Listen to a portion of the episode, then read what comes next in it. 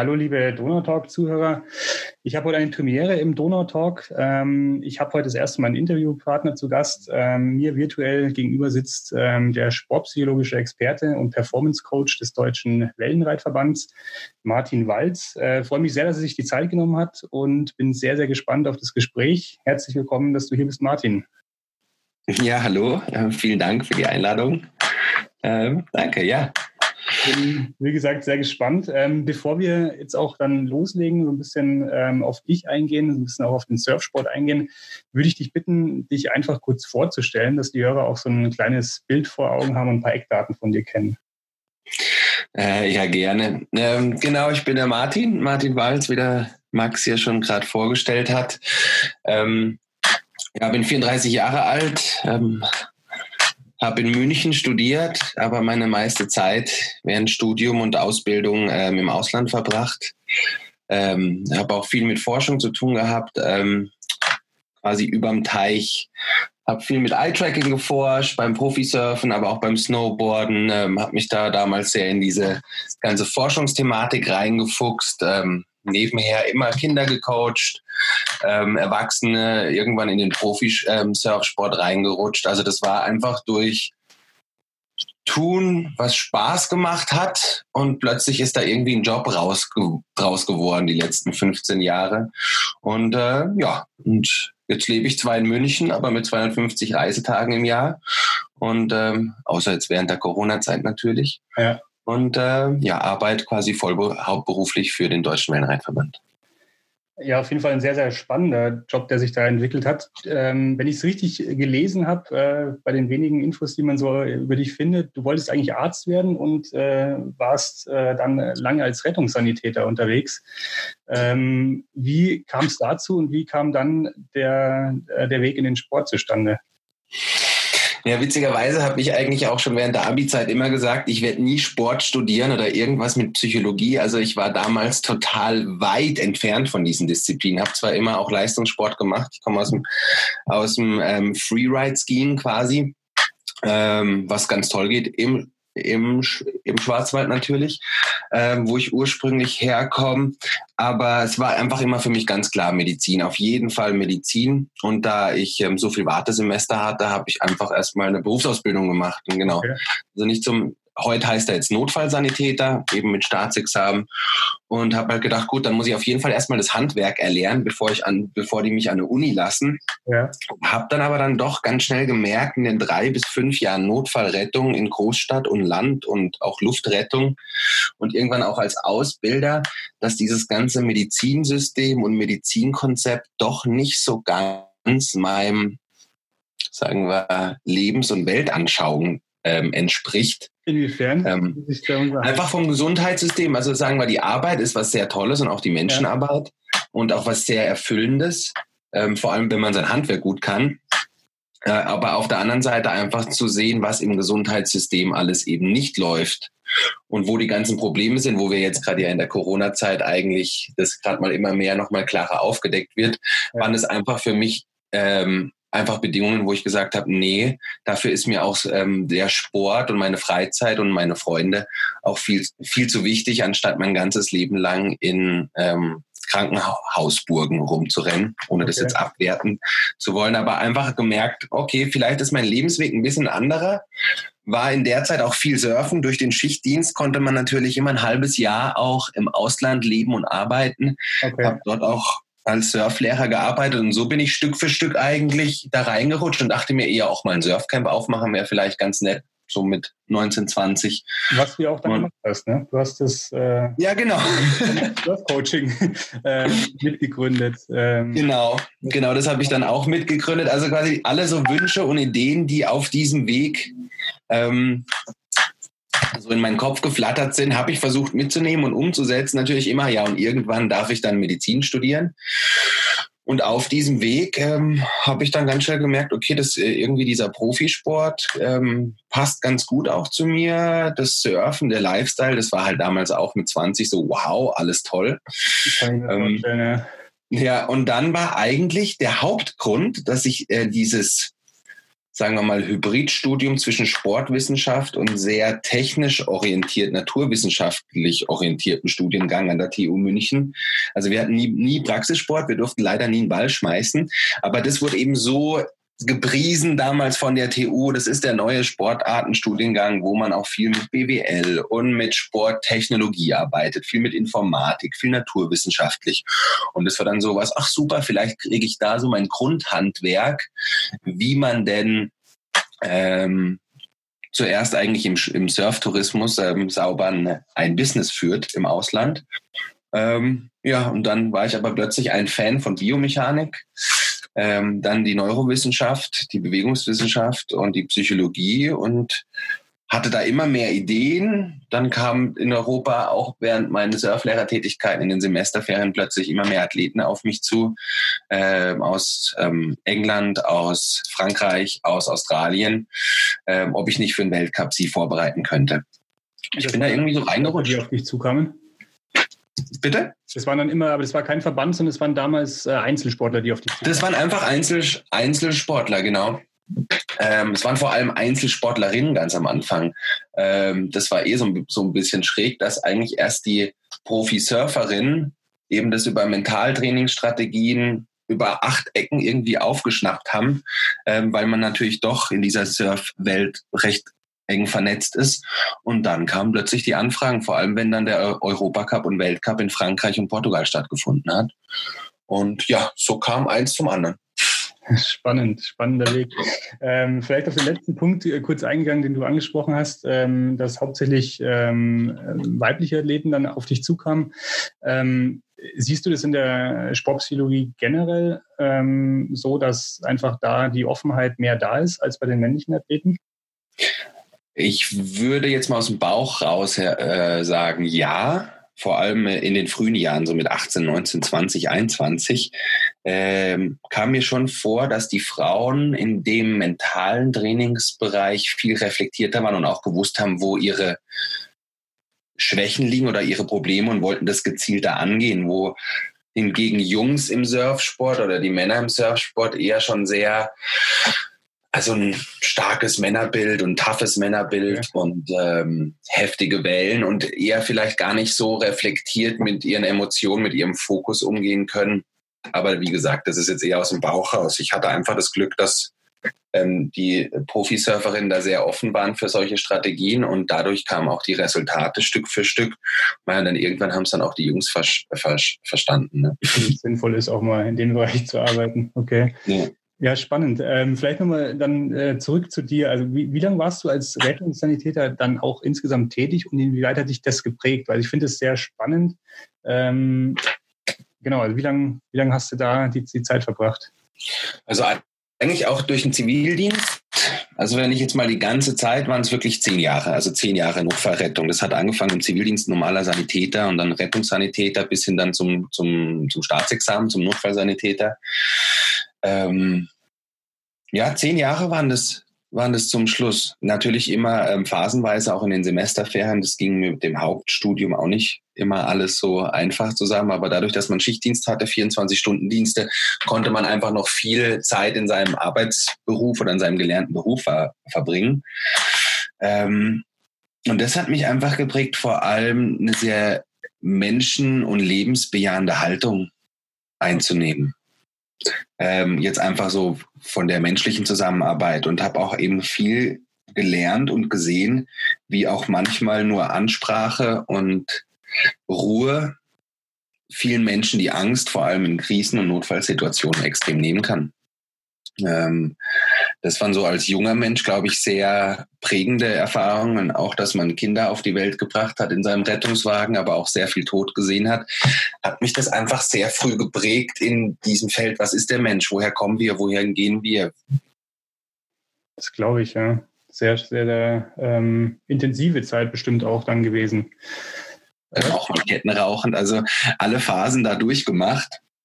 Ähm, aber ich muss sagen, vom strategischen Denken, vom Einsatzdenken auch selber unter Druck abrufen zu lernen. Also einfach, weil man ja so viele Algorithmen zu lernen hat, ähm, wie jetzt zum Beispiel ein schwer verletzter Patient zu versorgen ist. Und wenn man dann noch einen Auszubildenden auf dem Auto hat, unter Druck schnell abzurufen, ähm, das hat mich dann doch in dem Sinn sehr geprägt, dass ich auch im Big Wave Surfen zum Beispiel bestimmte Strategien dort in Teams reinbringen konnte, einfach weil dort natürlich der Druckfaktor zum Beispiel viel höher ist. Also so konnte ich sehr viel vernetzen von der Notfallrettung, von meiner Ausbildung, von Menschenführung und Teamführung, dann irgendwann in Richtung des Performance Consultant, sportpsychologischer Berater, dort eben diese Strategien weiter zu implementieren.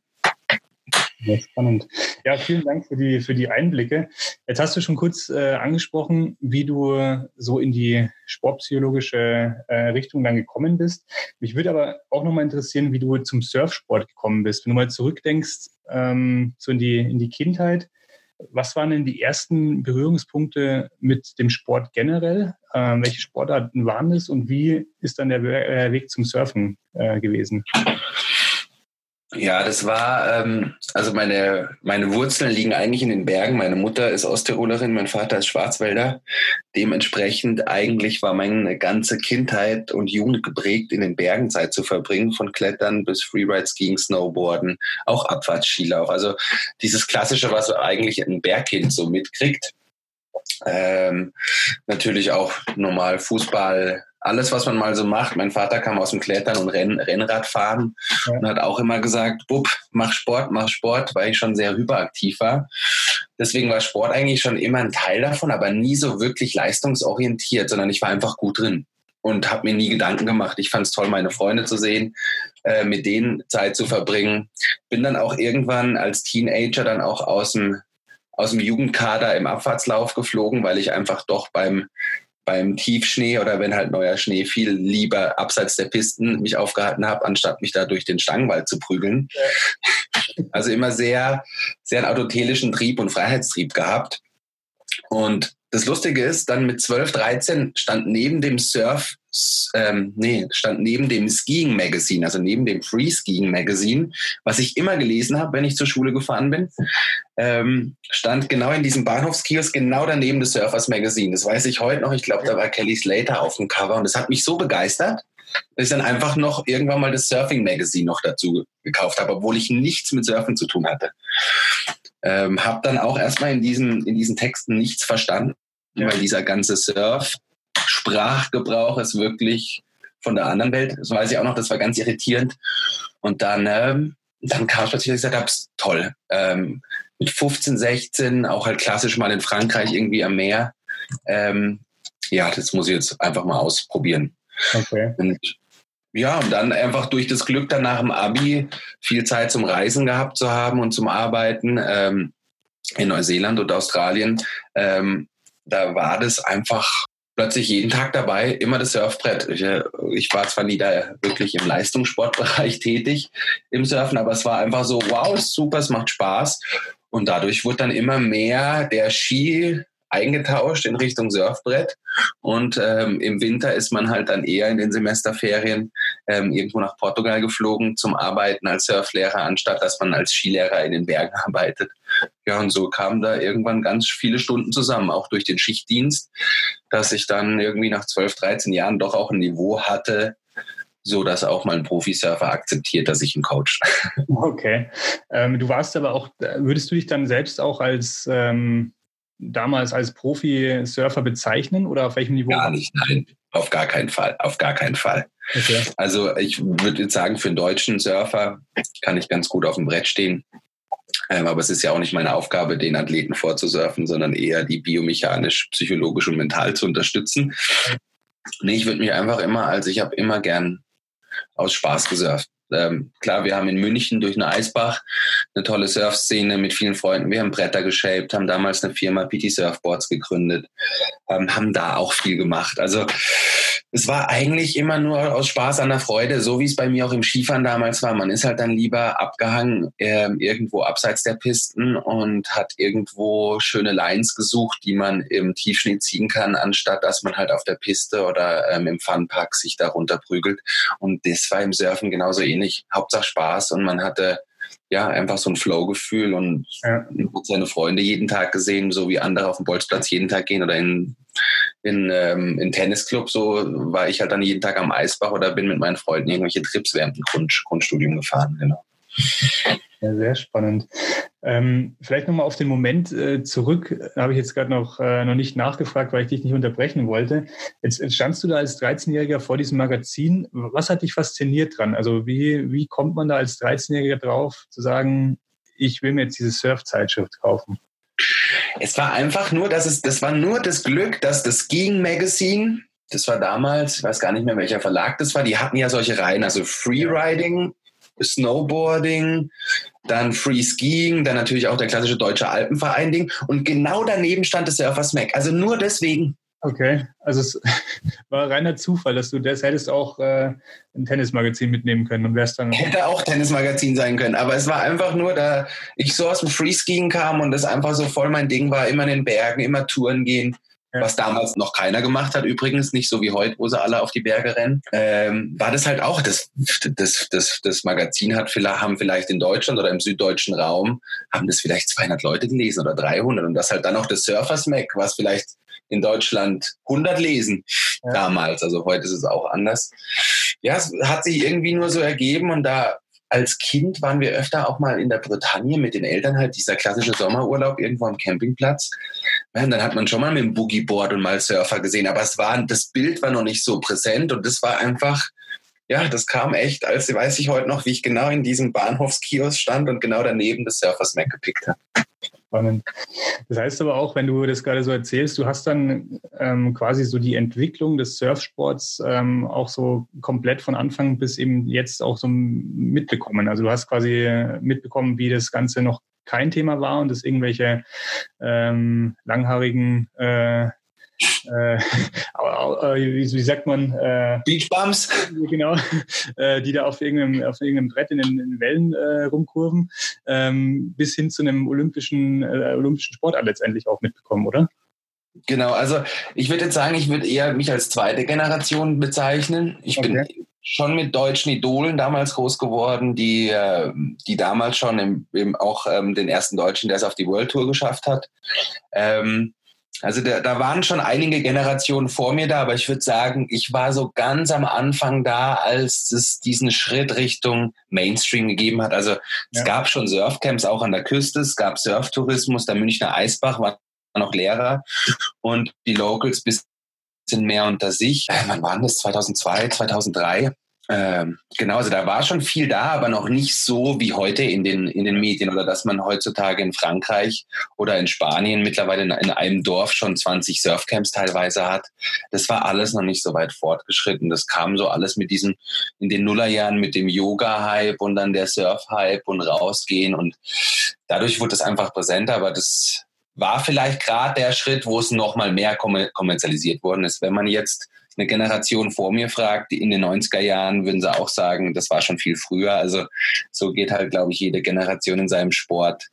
Ähm, hat verschiedene Blickwinkel, ab wann denn das jetzt Mainstream geworden ist oder massentauglich. Und, und würdest du aber sagen, ähm, Mainstream, ähm, es ist so, dass ein ähm, ja, Surfen eine Randsportart ist, die im Vergleich zu anderen Randsportarten dann trotzdem sehr kommerziell ist und auch äh, sehr viel Geld dahinter steckt? Äh, jetzt, jetzt nicht mehr. Also ich würde sagen, die Nullerjahre waren so, oder die Ende der 90er Nullerjahre waren so der, der Peak von der Surfindustrie auch. Also Quicksilver, ähm, Billabong waren ja in den 80ern keine Marken, die man in Europa gekannt hat, aber irgendwann war das ja schon auch in Deutschland ein Begriff. Quicksilver, Billabong, diese ganzen australischen, amerikanischen Surfmarken, Rip Curl. Ähm, da war schon sehr, sehr viel Geld dabei. Aber es war halt auch ähm, alles nur im Marketing, alles lief unter Surfern. Ähm, die Stars wurden so gehypt, ähm, auch ähm, in der USA und in, in, Australien, dass die alle gut von ihren Sponsorenverträgen leben konnten, die dies heute so gar nicht, gar nicht mehr gibt. Also ja. die Zeit war damals wirklich so die prunkvolle Zeit. Da hat allein ein Quicksilver sich ein Team von 90 Fahrern geleistet. Ähm, weltweit. Das wäre heute gar nicht mehr drin. Jetzt auch, wo man zum Beispiel mitbekommen hat, wie Hurley, also die Tochterfirma von Nike im Surfen, eben auch alle Top-Athleten rausgeschmissen hat. Also es hat sich sehr, es hat einen krassen Paradigmenwechsel gegeben ähm, im, im Surfsport und im Profisurfsport und in diesem ganzen Vermarktungs-Lifestyle. Ähm, ja, also die Zeiten sind vorbei, aber die Nullerjahre würde ich schon als de, den maximalsten Hedonismus im Surfsport bezeichnen, wo auch wirklich Verträge unterschrieben worden sind, die heute jeder nur noch den Kopf schüttelt. Und ist es aber heute trotzdem so, dass die Sportler noch davon leben können? Oder ist es ähm, wirklich so, dass dann die Profisportler nebenher an irgendwelchen, entweder in Förderprogrammen sind oder auch tatsächlich noch einen normalen Job haben? Äh, also, das ist immer das Problem mit Surfer, die haben selten einen Job. ähm, nee, also, wie, wie, wie kann man es beschreiben? Also, man muss auf jeden Fall sehr reiche Eltern haben. Okay. Also, Surfen ist ein Rich Kid Sport. Das kann man gleichsetzen mit Tennis und Golf. Das heißt, wenn man nicht wirklich in sein Kind ähm, in der, in der Juniorenklasse, wenn es gut ist, in Europa oder Europacup und Weltcup, also die haben andere Namen, aber einfach um das jetzt mal gleichsetzen zu können, so ein bisschen, äh, muss man schon in sein Kind im Jahr schon 30.000 Euro reinstecken, wenn man will, dass es einen Trainer hat, dass es die Reisen machen kann, die Bretter. Ähm, genau. Also von dem her, ja, ja, die brauchen Geld. Sobald man dann auf der Qualifying Series, also quasi auf dem Weltcup, in Richtung mal Top 10, Top 15, die können alle gut davon leben. Aber ich sag's mal so, ab Weltrangliste 50, 60 wo früher noch die Athleten in Jahresdeals teilweise zwischen 60 und 80.000 Euro hatten, ähm, die sind die letzten Jahre runtergedroppt auf teilweise 20.000 im Jahr und derzeit, ähm, also ab Weltrangliste 50, schwierig. Sehr schwierig. Und da ist aber jetzt durch den olympischen Sport halt was entstanden, was ganz interessant ist, dass es dass plötzlich ähm, Federations, also Verbände, reinkommen und plötzlich auch ähm, Sportlerhilfe, Leistungssportförderung und das alles quasi über den Verband läuft. Ja. Was natürlich für so diese etablierten Surffirmen, die früher immer die Musik angegeben haben, weil wer zahlt, der darf ja immer die Musik bestimmen, ähm, plötzlich da komplett anders ist, dass äh, man plötzlich eher sagt, okay, der Verband ist der Haupt, Hauptsponsor und plötzlich sind die Sponsorensticker nicht mehr Rip Curl etc., sondern eben der Verband oder die Federation, für die die Athleten starten oder für das Land. Und das hat sich extrem verändert. Ähm, und natürlich so Firmen wie Nivea, Mercedes, ja. ähm, also auch deutsche Firmen, Audi, ähm, in der USA auch ganz viele andere Marken kommen mittlerweile drauf, okay, mit Surfen kann man Werbung machen. Ähm, sieht man ja auch, dass sogar Gucci teilweise Stephanie Gilmore, also die sechsfache Weltmeisterin, ähm, in manchen Magazinen hat. Und ähm, eben jeder auf diesem Freiheits-Lifestyle und immer ein Surfbrett unterm Arm, was man ja in jeder Werbung sehen kann, ähm, schon gut vermarkten, aber es kommt nicht mehr bei den Athleten an. Also der der Surftourismus und der Surfmarkt und dass halt jemand irgendwo im alten Vorland auch seine Quicksilver Boardshorts für 50 Euro kauft. Ähm, der Markt ist extrem gestiegen, aber das heißt nicht im Umkehrschluss, dass es mehr Nachwuchsförderung und mehr Gelder für die Athleten gibt. Okay, verstehe. Ähm, wenn du jetzt gerade das Thema Verband angesprochen hast, ähm, war ja auch ein Umstand, der dir letztendlich auch so ein bisschen geholfen hat. Wenn man also jetzt ein bisschen, war jetzt schon sehr im, im Surfsport drin, wo wir auch wahrscheinlich später nochmal reinkommen werden, aber was dir auch in, in, deiner Entwicklung dann geholfen hat letztendlich, oder jetzt die, die Rolle dort als ähm, sportpsychologischer Experte dann einnehmen zu dürfen. Ja, also das, ähm, das auf jeden Fall. Dadurch, dass natürlich ähm, so olympisch geworden ist, ist mit Honorarverträgen und Honorartrainern und auch, dass natürlich ein sportpsychologischer Experte oder Schrägstrich Sportpsychologe gebraucht wird, dass da plötzlich Gelder da sind. Das hat mir beruflich auf jeden Fall sehr weitergeholfen. Wenn ich denke, die ersten Jahre war ich komplett selbstständig, hatte Athleten aus Neuseeland, Australien, ähm, Frankreich, aus Deutschland, die halt die Tour machen. Und die haben das alles teilweise privat bezahlt. Ähm, und dann noch im Big Wave Surfen im Winter in Nazaré öfter gearbeitet, auch noch als Paramedic zusätzlich und als sportpsychologischer Berater. Da hatte ich auch so eine Doppelfunktion. Das war schon, also es, man hat schon mal ein paar Monate gehabt, wo man halt einfach nur Bohnen und Reis isst. Okay. Aber ähm, natürlich klar durch das olympische Ding und dadurch, dass es jetzt vom Verband und zentral eben läuft, ist es natürlich ein extremer Vorteil, dass plötzlich die Trainergelder da sind, dass ähm, für den sportpsychologischen Expertengelder da sind, ähm, dass der ganze Surfsport da professionalisierter und strukturierter auch wird, dass die Athleten sich ähm, besser aufgehoben fühlen, auch nach Verletzungen oder eben auch alternative Karriereplanungen, dass die nebenher ein Studium machen können. Also das hat sich für alle Trainer in diesem Leistungssportbereich verbessert und natürlich auch für die Athleten. Also man hat einfach eine viel bessere Betreuung mittlerweile und ist nicht mehr so sehr abhängig, was jetzt der Red Bull Manager sagt, ähm, ob man förderungswürdig ist oder was der Quicksilver Manager zum Beispiel sagt. Das ist ganz klar. Ähm, jetzt hast du ja so ein, so ein bisschen alternativen Lebensweg eingeschlagen, sag ich mal. Du bist sehr viel ähm, um die Welt gereist, sehr viele verschiedene äh, Spots ähm, auch gesehen. Ähm, wo war so der erste Anlaufpunkt jetzt in deinem sportpsychologischen Werdegang, wo du gesagt hast, ähm, da war ich mal für einen längeren Zeitraum, da habe ich mich auch dann äh, in die Sportszene etablieren können. Ähm, wann und, und wo hat das Ganze stattgefunden?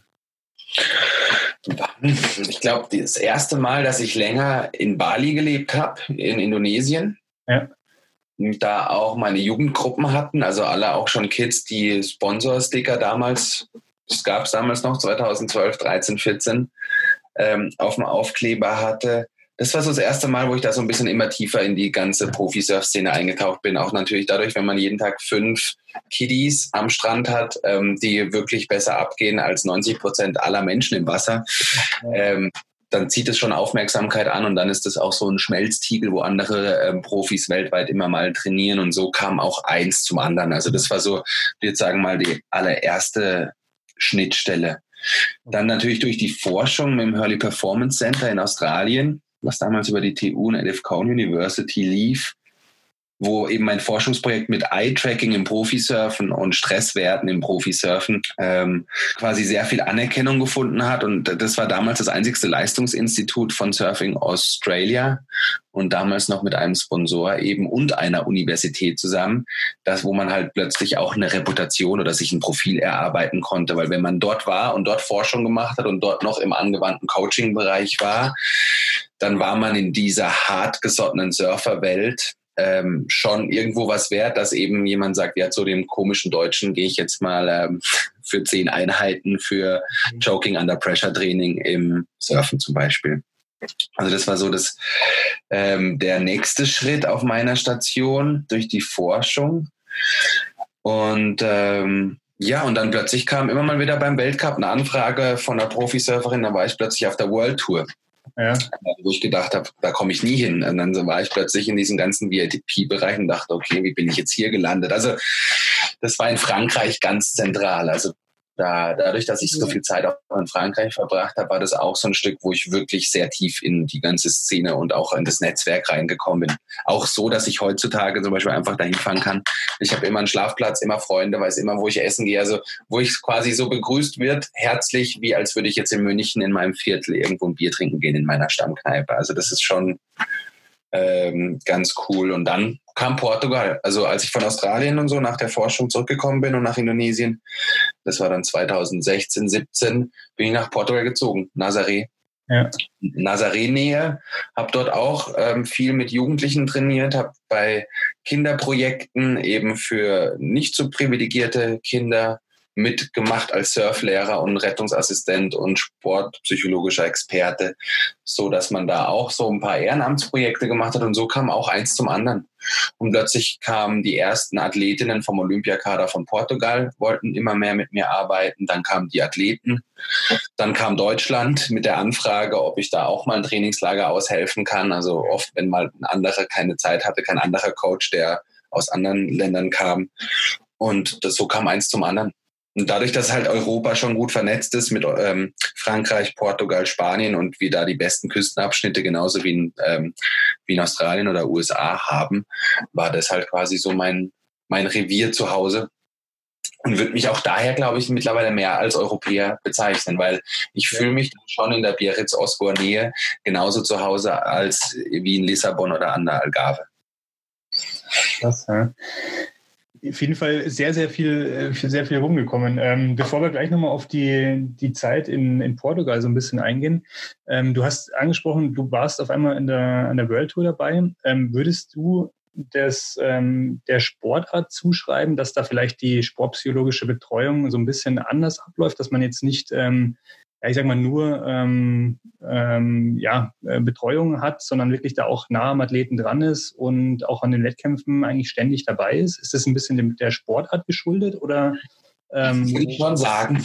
Ja, ich, also ich verstehe schon, was du meinst. Ähm, was mir aufgefallen ist, ich habe natürlich auch schon andere Sportarten und Athleten betreut, ähm, aber was mir im Surfen einfach durch die hohe Dynamik im Meer und diese hohe, dieses dieses schnelle Decision-Making, was da gemacht werden muss, weil ja die Wellen brechen nicht immer gleich. Man hat nichts Statisches in dem Sinn, sondern man hat quasi nur sich, seine Erfahrung und seinen Fokus und muss einfach schnell antizipieren und entscheiden und dann natürlich sein, sein bestes Potenzial auch abrufen. Und wenn eben die Wellen dann doch mal wie auf der World Tour ähm, schon mal in Tahiti sehr tödlich aussehen können, dann kommt der Faktor Angst dazu wie rufe ich unter Angst ab? Das ist ja das Gleiche zum Beispiel wie bei einem jungen SEK-Polizisten oder bei einem jungen ähm, ähm, spezielle Einheit ähm, ähm, Soldaten. Die können alle Bewegungen, haben alles schon tausendmal trainiert, aber dann kommt der erste Einsatz und dann ist, sieht das alles ganz anders aus. Und ich denke, so ist es auch im Surfen.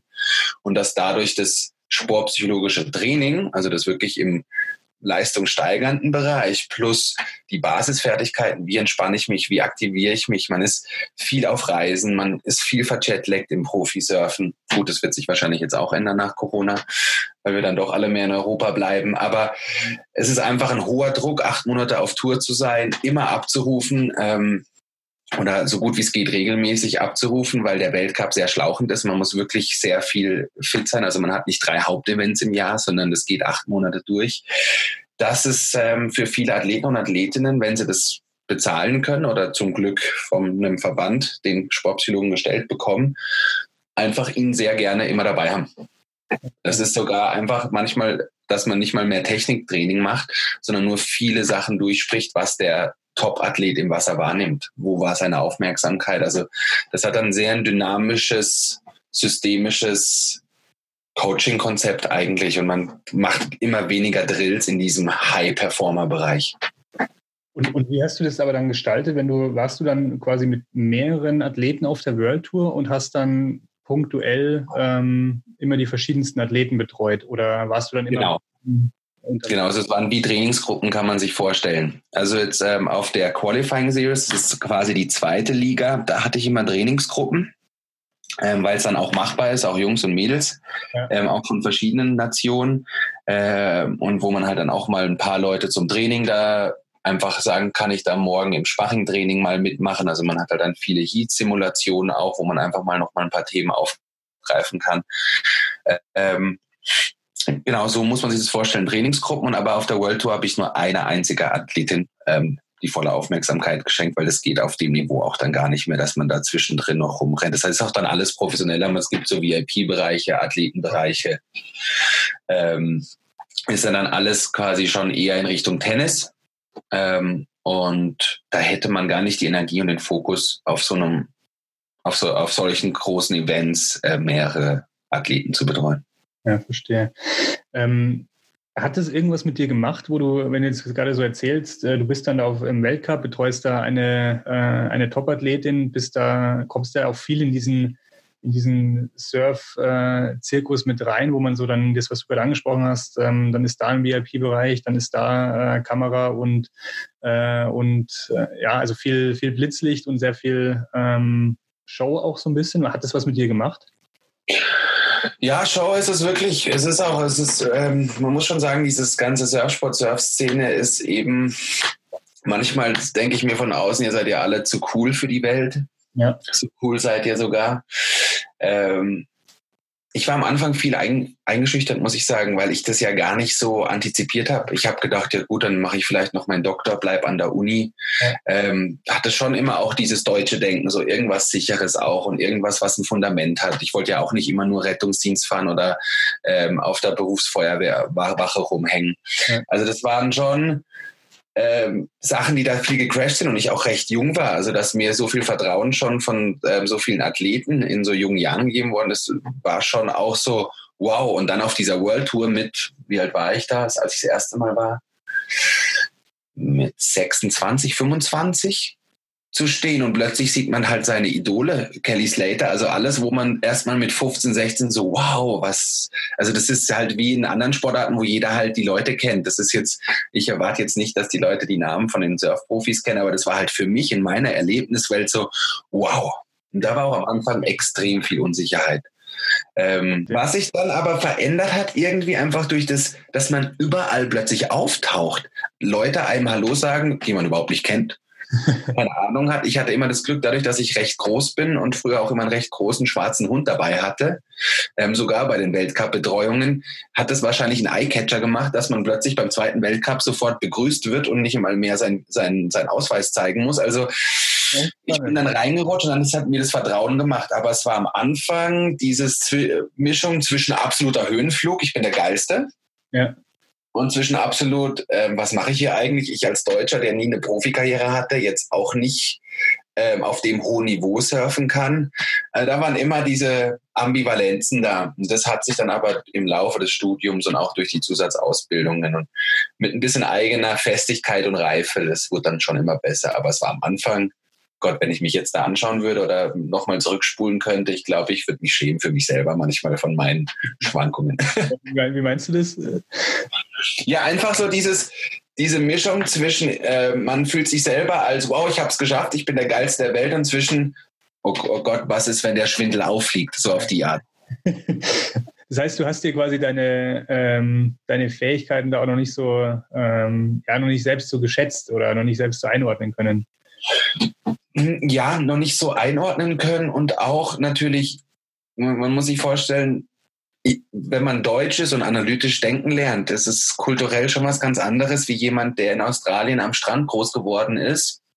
Ähm, wo einfach das Karrieredenken was ganz anderes ist. Es ist eine andere Angehensweise von Dingen, dass man halt einfach dadurch auch so viel gar nicht weiß, wie kommt denn gerade meine, meine Art an, ganz am Anfang. Ja. Wenn man da so reinrutscht in diesen Zirkus und das sind Brasilianer, das sind Australier viel, also das ist eine ganz andere so Sozialisierung teilweise und dann auch diese Unsicherheit, ich weiß nicht, wie man ankommt, was natürlich für manchmal im, im heimischen Bereich, dann weiß man, wer man ist, wo man steht, und das war da eben gar nicht. Das kam erst durch die Resonanz, durch das Feedback, dass plötzlich eine Buchung kam. Und dann habe ich gedacht, okay, vielleicht kann ich doch ein bisschen was. Okay. Was ja auch, was ja auch einen, einen Hintergrund hat, jetzt äh, vielleicht eine ganz gute Überleitung wieder, weil wir waren jetzt äh, zweiten Ausflug so in die, in die Surfwelt gemacht. Ich, äh, ich finde das immer ganz gut. Ich würde trotzdem so mal deinen, deinen Weg noch so ein bisschen ähm, beleuchten wollen. Ähm, du bist vorhin, ähm, ja, hast du erzählt, dass du dann in Portugal, äh, Portugal gelandet bist. Du hast davor auch dann kurz berichtet, dass du lange äh, in der Forschung auch warst, viel im Eye-Tracking äh, geforscht hast. Ähm, wie war dann die, die Zeit in Portugal? Das hat ja dann da auch dann, das, was wir vorher schon angesprochen haben, kam es zu der, der Gründung des Pro Performance Surf Coachings, ähm, was letztendlich ein, ein Surfcamp ist.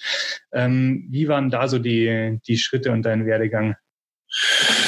Ja, der Portugal war eigentlich klasse von dem her, dass ein alter Kollege aus München ähm, mir erstmal auch eine, eine Möglichkeit zum Wohnen gegeben hat und ihm gesagt hat, er hat hier auch ein Gym, also der hatte schon eben so eine Art Tourismus-Surfcamp, und aber auch noch mit Gym und mit Pool und einfach ganz viele Sachen und hat dann gemeint, ja, warum machst du hier nicht mehr im High-Performance-Bereich auch?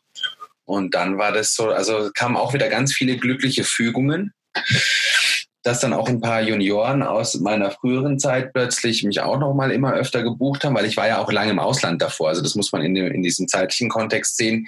In Europa war ich schon lange wieder vergessen, weil ich viel davor woanders unterwegs war, auch durch die Forschung. Okay. Und gar nicht mehr so in dieser, in dieser ähm, auch Surfschulszene oder ähm, Nachwuchsbereichsszene. Also da war ich schon ein bisschen draußen und komme dann zurück nach Europa, entscheide mich dann nach Portugal zu ziehen, habe da diese Möglichkeit das gehabt, mit dem Kollegen aufzubauen oder weiter auszubauen. Äh, wodurch dann daraus auch wieder ein paar Aufträge für die Big Wave Surfer entstanden sind in Nazaré. Ähm, es war einfach auch gerade die Möglichkeit da. Ich habe gedacht, okay, Rettungsdienst kann ich nicht fahren. Die Promotion wurde nicht weiter verlängert, mein Stipendium, weil die Universität sich aus diesem Projekt rausgezogen hat in Australien. Mhm. Das war einfach nur wieder so ein Mittel zum Zweck, okay, jetzt gehe ich mal dahin weiter. Und dann haben wir da weiter das ausgebaut ähm, gemeinsam auch das Gym und dass man wirklich im Pool mehr Apnoe-Training, mehr Stresstraining machen kann. Hatten damals in Figuera da Foch auch wirklich die schönsten Wellen und leersten Wellen, weil die meisten Menschen dann doch Richtung Nazaré und Peniche im Süden weiterfahren oder Algarve, wo ich natürlich mit den Junioren auch sehr gut trainieren konnte. Also das war es hat sich dann ganz glücklich so ergeben und dann habe ich wirklich überlebt, Monat für Monat. Ich habe zwar nicht gewusst, woher der nächste Auftrag kommt und dann kam wieder ein Auftrag, ey Martin, ich habe gehört, du bist zurück und coachst wieder, super, genial, kann ich, was mache ich mit dir? Du hast das Ganze aber alles ähm, auf selbstständiger Basis gemacht. Das heißt, du warst nie dann angestellt in dem Surfcamp, sondern du warst eigentlich die komplette Zeit dann selbstständig. Komplett selbstständig, genau. Okay komplett mit allen drum und dran, mit äh, Versicherungen, Steuern, ja, mit allen Dramen, auch die sich im Ausland da abspielen und mit Doppelbestattungsabkommen, also wirklich alles, ja. ja das kann ich mir vorstellen.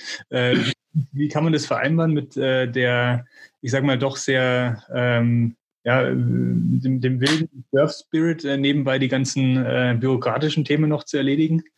Das geht ganz gut. Also ich würde jetzt mal sagen, wahrscheinlich meine Lehrer würden jetzt nicht sagen, der Herr Walz war sehr strukturiert in seiner Schulzeit. Okay. Was man sich aber dann doch in, durch Forschung auch einfach so angewöhnt oder wenn man einen Master macht an der Uni, die sehr forschungslastig und naturwissenschaftlich ist, kommt man ohne Eigenstrukturierung gar nicht aus oder auch in der Notfallrettung. Wenn ich quasi um vier in der Früh nach dem siebten Alarm für irgendeine Drogenintoxikation mich nicht motivieren kann oder die Struktur haben kann, die innere Struktur, den auch jetzt abzuarbeiten, weil es zu tun ist. Und ich kann nicht in meinem Wachbett liegen bleiben. Und so habe ich die Parallelen auch dann in meiner Selbstständigkeit gesehen. Ja. Dass nur das eine das andere nicht passiert. Und ich glaube auch, klar, ich denke mir sicher viele Australier da, also diese ganzen loosen Typen, sagen wir mal, der Martin wieder mit seiner deutschen Strukturiertheit. Aber das hat sich dann so entwickelt. Also ich war immer schon der, der Kindskopf und ähm, viel zu hippelig, auch in der Schule. Der war nicht so beliebt bei den Lehrern, aber das hat sich einfach dann doch durch den universitären Weg und auch die Ausbildung und so Schichtdienste und mal Unlust überwinden lernen, was man da einfach machen muss. Und so ist das dann irgendwie dann doch. Hat es dann funktioniert hat es dann funktioniert. Also ich, ich wundere mich selber wieder. Manchmal denke ich mir auch wieder, bin ich äh, unstrukturiert, ist auch so immer dieser eigene Anspruch. Aber es, bis jetzt hat es funktioniert. Ich bin auch in kein grandioses Fettnäpfchen getreten. Bis jetzt hat alles das sauber funktioniert, auch mit Coaching Agreements und dass das alles in sauberen Rahmenbedingungen abläuft. Ja, ja auf jeden Fall. Ähm, du bist in deiner, in deiner Rolle, sage ich mal, als sportpsychologischer Experte und dann auch ähm, Performance Coach, also, also aus außenstehender Sicht von mir jetzt so immer so ein bisschen in einer Doppelrolle letztendlich tätig. Also dieses reine sportpsychologische Arbeiten ähm, ist das eine, aber du bist ja auch sehr, sehr viel wirklich eigentlich auch schon ein Trainer, oder? Wenn man so will. Also du bist ja nicht nur, also du bist nicht nur, sage ich, also nur in Anführungsstrichen, du bist ja eigentlich auch ein Techniktrainer, wenn man so will, oder? Genau, das kann man schon sagen. Ähm, dadurch, dass ich ja durch die Surflehrerausbildung und dann die Surf-Coaching-Ausbildungen auch für den Profibereich einfach klar, man wird schon zum Trainer ausgebildet. Das ist ähm, ganz klar. Und ich versuche quasi einfach nur diese Methoden, wie man sie trainieren kann, einfach nur sportpsychologisch auch aufzupeppen. Okay. Also ähm, für mich auch neurowissenschaftlich ganz wichtig für die neuromuskuläre Ansteuerung. Wie entsteht eigentlich Koordination? Wie entsteht Wahrnehmung und darauf die ganzen schnellen Reaktionen motorisch? Also ähm, wenn man das jetzt im Surfen oder im Skateboarden sieht, denn man muss ja immer in Millisekunden das motorische Programm abrufen, in 100 Millisekunden. Da ist nicht wirklich viel Denkprozesse dahinter. Und das war halt die Faszination für mich, als ich in dieser Quiet-Eye-Forschung und dieser Schnittstelle zwischen Bewegungswissenschaft, Neurowissenschaft und Psychologie, also so Wahrnehmungshandlungsschleifen, ähm, plötzlich merkt, wie das alles zusammenhängt. Okay. Dass ich plötzlich genauso trainieren kann in dem Performance-Leistungsbereich und das natürlich durch eine gute sportpsychologische Ausbildung für Diagnostik und Intervention viel mehr auffrischen kann. Also nicht mehr diesen behavioralen Ansatz fahre mit vielen Wiederholungen und Schleifen, sondern eher einen sehr kognitiven Trainingsansatz, wie auch im, äh, in der Pilotenausbildung genutzt wird. Ja. Ähm, wie bei in der Combat Psychology, also in, bei Special Forces genutzt wird, wie es mittlerweile bei OPs genutzt wird, also Multi-Crew Cockpit Decision Making auch. Also das sind jetzt so Stichpunkte eben aus diesem Begriff Performance Psychologie. Also um jetzt zurückzukommen und den Bogen zu spannen, eben da habe ich gemerkt, das eine schließt das andere nicht aus. Und da ich mich medizinisch schon sehr gut ausgebildet fühle, auch psychiatrisch, würde ich sagen, ich würde auch in diese Bereiche, wo es Richtung Grenze, Sportpsychologie, Psychotherapie auch die richtigen Kollegen habe und auch die Fähigkeiten und Antennen dann auch in diesen Kriseninterventionsbereichen ähm, weiter konsiliarisch auch mit meinen Kollegen weiterzuarbeiten, die gute, fundierte Sportpsychiater und Sportpsychologen mit dem therapeutischen Hintergrund sind. Okay. Ähm, somit hat das für mich nie so eine Diskrepanz ergeben, wobei bei meinen Ausbildern damals oder an dem Lehrstuhl, wo ich auch geforscht habe, die Haltung da ganz anders war. Also für die war ich kein Sportpsychologe ich bin ja Sportwissenschaftler. Ähm, ich habe ja auch damit gar nichts zu tun. Ähm, das war da schon sehr große Gräben oder noch sehr große disziplinäre Gräben.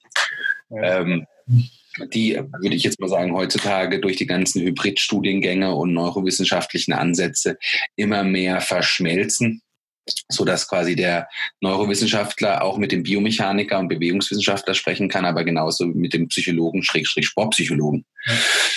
Und für mich war eben vor allem immer diese psychophysiologische Geschichte. Warum ist mein Schmerzempfinden anders mit einer Herzrate von 180? Wie kann ich das weiter pushen? Warum hat schon Nietzsche über den Second Wind, also den zweiten Wind gesprochen? Wenn man unter absoluter Ermüdung plötzlich nochmal so einen Schub bekommt, und das kann man im Surfen natürlich mit diesen Extrembedingungen noch viel schneller wahrnehmen. Ich denke im Triathlon genauso diesen, wo kommt jetzt dieser zweite Energieschwung her und wie kann ich trainieren früher so in diese in the zone kommen? Ja, auch wirklich ähm, versuchen, Flow-Trigger zu finden mit dem Athleten. Und das ist dann schon für mich was weit über die klassische oder simple Sport Psychology hinausgeht, sondern wirklich in den Bereich Skill Acquisition, ähm, äh, neuromuskuläre Prinzipien reinzubringen. Und dann wird das für mich schon auf eine ganz neue Ebene von dann eben wirklich Performance Consulting gehoben. Das ist ja genau der, der, der Punkt, wo wir uns ähm, als auch neben diesem dem Podcast heute ähm, immer mal so ein bisschen unterhalten haben, was ich auch sehr ähm, ja, spannend und auch für mich als ähm, angehenden äh, oder den, den, Beginn des Weges als Sportpsychologe auch sehr interessant finde, dass man eben nicht, ähm, ich sage mal, wie du es jetzt gerade gesagt hast, dieses ähm, simple Sports Psychology eben hat, sondern auch äh, Performance Coaching. Aber inwiefern bist du in, auf deiner Reise, nenne ich es mal, dadurch auch ein bisschen in so einen Interessenskonflikt ähm, gekommen, wenn man zum einen mit Athleten arbeitet, ähm, als Sportpsychologe, sage ich mal, als Ansprechpartner für ja sehr sensible Themen, wo du vorher hast das angesprochen, auch mal um, ja, um Ängste geht, um wirklich sehr, sehr tiefe Themen auch. Und auf der anderen Seite dann trotzdem als mit den äh, Athleten dann technisch zu arbeiten. Hast du da einen Interessenskonflikt gespürt? Hattest du ihn? Ja, ja, hatte ich auch. Also ganz klar. Also vor allem auch während der, also als die Verbandsarbeit angefangen hat, diese Rolle, ja, ich kann nicht Bundestrainer sein und Sportpsychologe. Das geht gar nicht. Ähm, das wird das, das eine dem anderen komplett ausschließen, einfach weil man ja auch Selektionsprozesse machen muss. Man muss Leuten von Kopf stoßen, indem man sagt, so bei dir hat die Leistung leider nicht gereicht. Also es ist ja leider doch Leistungssport. Ist ja dann auch nicht mehr so autotelisch und freiheitsliebend, sondern sehr eng auch, ja. Und das war am Anfang, waren es Konflikte, bis ich aber auch dadurch gelernt habe, weiter dahin zu gehen, was ist hier meine Rolle in dem System. Ja. Auch durch ganz tolle Kollegen und Kolleginnen, ähm, auch durch die Ausbildung und auch zum Beispiel durch dich, Max, auch dieses so, was ist denn da jetzt meine Rolle und was ist meine Aufgabe? Und dann auch zu merken, ich bin für die Athleten da zum Beispiel jetzt bei uns im Verband. So, ich bin in keinem Entscheidungsprozess, wer jetzt in welchem Kader, wer in welche Weltmeisterschaftskriterien kommt und wie der Kader aussehen wird, sondern ich bin da, dass ich die Athleten komplett beraten kann und wenn sie wollen, sportpsychologisch, wenn sie wollen, rein nur Performance und Trainingssteuerungstechnisch ist ein ganz wichtiges Thema. Also dadurch, dass meine Ausbildung zum Glück sehr gut war in der Trainingssteuerung und Biomechanik und Trainingswissenschaft und der Psychologie und Neurowissenschaft konnte ich das halt auch ganz gut vernetzen. Und bist du aber trotzdem, kurz wenn ich einhaken darf, äh, wirst du, ja, klar, immer. Äh, wirst du trotzdem gefragt, ähm, also bestimmt kann ich mir vorstellen, wenn du zwar jetzt nicht in den Entscheidungsprozess mit eingebunden bist, da kommen doch bestimmt die Leute auf dich zu und sagen, hey Martin, was, was, was würdest du machen? Ja, also vor allem, also wenn die Entscheidungen irgendwie an kritischen Punkten stehen, ähm, wo man nicht sagen kann, wer, wie ist es jetzt, dann kann man schon mal ähm, seinen Blickwinkel sagen. Denn letztendlich ist man da auch immer ein Gremium. Ähm, ich mache diesen Selektionsprozess nicht, aber ich kann natürlich zu meiner Meinung gefragt werden, so wie jeder Berater auch, aber natürlich auch in einem Rahmen, wenn es um leistungstechnische Geschichten geht wo man, wo man schon mal sagen kann, ähm, ja, also an der Technikart kann man noch besser arbeiten. Aber dann halt ganz klar sportpsychologische Themen wie Angst, Unsicherheit, ähm, Familienprobleme, sexuelle Probleme, auch ein Thema im Leistungssport, sexuelle Identifikation. Vor allem, wenn man als halt Teenager nur auf Reisen ist und nur durch die Welt geflogen wird und kaum Freunde hat und nur mit Älteren rumhängt. Also solche ganzen Themen, genau, ja. ähm, die da aufkommen können, ähm, die bleiben zwischen mir und dem Athleten. Wenn es dann wirklich mal leistungsrelevant ist, kann ich was dazu sagen. Aber ähm, letztendlich, nee, letztendlich ähm, soll das dann schön der Bundestrainer entscheiden und das Präsidium. Okay. Ähm. Ich, aber natürlich muss ich auch ganz so sagen, wo ich jetzt auch gerade wieder merke, dass es schon auch immer heute noch ein Thema ist, ähm, wie es in meiner Rollen, wenn ich was als komplett ethisch nicht vertretbar oder inakzeptabel fände oder merken würde, dass hier ähm, bestimmte Vetternwirtschaft hm, ähm, vonstatten geht, dann würde ich schon versuchen, da ein ausgleichendes Gewicht in dem Verbandssystem quasi darzustellen. Okay. Ähm, ja, sehr spannend, weil das, ähm, das, das Thema hat mich ähm, oder ja, ähm, finde ich dann, also wird mich wahrscheinlich in Zukunft auch immer mal wieder beschäftigen, ähm, weil man ja, ja halt eben sehr, sehr nah dann ja auch mit den Trainern zusammenarbeitet, auf der anderen Seite ja den Athleten einen Raum geben will, wo man eben eigentlich weit weg ist von den Trainern und einfach mal so ein unabhängiges Feedback äh, auch geben kann, was weg vom Sport ist. Deswegen mhm. ähm, ja, fand ich das sehr, sehr, sehr spannend, was du gerade erzählt hast. Ähm, ich, ich würde vielleicht gerne mal kurz auf diese Verbandssituation eingehen. Also du bist dort jetzt ähm, fest integriert als sportpsychologischer ähm, Experte, aber auch als ähm, ja, Performance Coach, ähm, kümmerst dich um die Leistungsdiagnostiken. Ähm, du hast geschrieben äh, in, oder es wurde geschrieben über dich auf der Instagram-Seite vom, vom Deutschen Wellenverband, ähm, dass du so ja auch andere Tätigkeiten mit übernimmst und eigentlich so ein bisschen der Papi für alles bist. Würdest du dem, dem zustimmen? Äh, ich würde ich würde dem zustimmen, dass man mich anscheinend viel eins einsetzen kann, einfach was durch meine Ausbildung und durch mein Studium und meine Erfahrungen irgendwie kam. Ähm, ich habe mal den Spruch gehört im Verband, äh, ja, das ist unser Schweizer Taschenmesser. Okay. Ähm, ich glaube einfach, dass ich durch die damalige so hohe Begeisterung und so eine hohe intrinsische Motivation und so eine Liebe zu diesem Sport damals entwickelt habe, dass ich auch alles drumherum aufgesogen habe, gelegt ähm, etc. Das und dann noch mit der Forschung, dass ich halt versucht habe, alles dann auch mit dem Surfen zu kombinieren, auch wenn ich meine Grundlagen im Luft- und Raumfahrtzentrum gelernt habe, ähm, war das alles so ähm, ja, würde ich schon sagen, äh, kam das dann dadurch in die Richtung einfach, ja, mich hat alles interessiert, habe mir überall Fähigkeiten angeeignet samt einer Berufsausbildung, das halt dann natürlich ich immer gern geholfen habe, vor allem in so einem Verbandsgeschehen. Also ich habe das schon damals im Skiclub genossen, damals auch im Jugendvorstand viel gemacht und ähm, so war das immer irgendwie mein Leben in Vereinen auch wirklich mit Aufgaben zu integrieren und wenn ich habe auch kein Problem als Klo zu putzen, also versuche da einfach auch eine familiäre Atmosphäre im Kader und im Team eben mit den Athleten und den Trainern zu gestalten.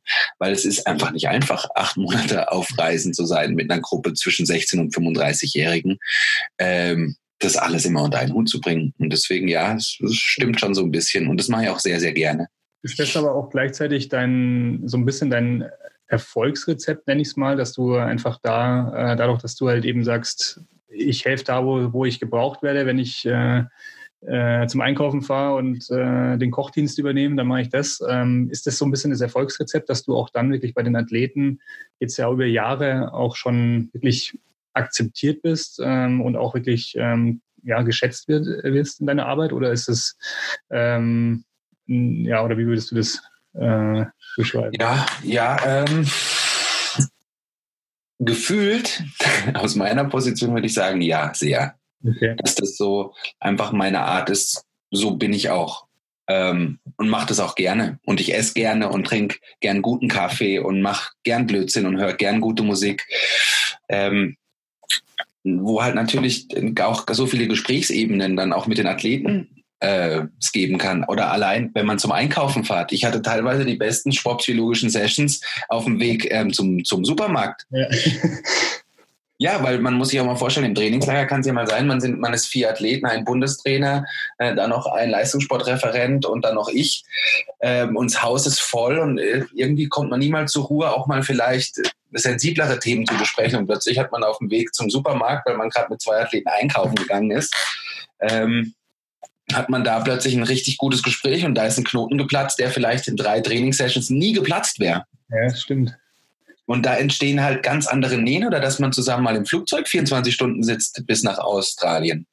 Also es ist schon ein Leben nah am Athleten, aber ich glaube, das bringt halt der Sport leider mit sich. Also wenn wir alle mehr Geld hätten und nur in Hotels und alle einzeln, aber das ist auch nicht das, den Vibe, der im Surfen irgendwie gewollt ist, auch im Leistungsbereich nicht. Und ich glaube schon, dass das mit einer meiner Erfolgsrezepte ist, ähm, ja, Vertrauen auch aufzubauen. Das ist ein sehr interessanter Punkt, weil ich das ähm, ja von, von in vielen Sportarten und von vielen Athleten auch schon gehört habe, dass es einfach schwierig ist, wenn man so als, ähm, also dem Thema Sportpsychologie ähm, begegnet. Natürlich ähm, zum einen aufgrund der Thematik, dass das Thema ja sich mit seiner eigenen, äh, mit, seiner, mit seinem eigenen Ich zu beschäftigen, immer noch ein bisschen manchmal schief betrachtet wird, aber eben auch, dass ähm, ja, dass man ähm, einfach dieses Vertrauen ja natürlich braucht äh, und es einfach sehr schwierig ist, wenn man von, von außen, sage ich mal, wie es ja jetzt heutzutage dann auch immer so ist, einen, Sportpsychologen hat, der dann irgendwie als Ansprechpartner da ist.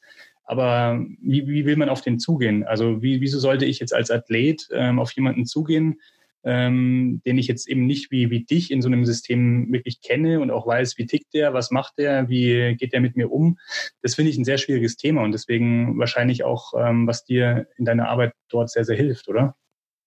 Ja, also das ist, ähm, eigentlich hast du es genau auf den Punkt gebracht.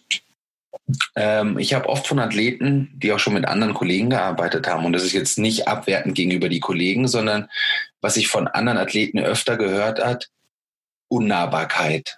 Ja.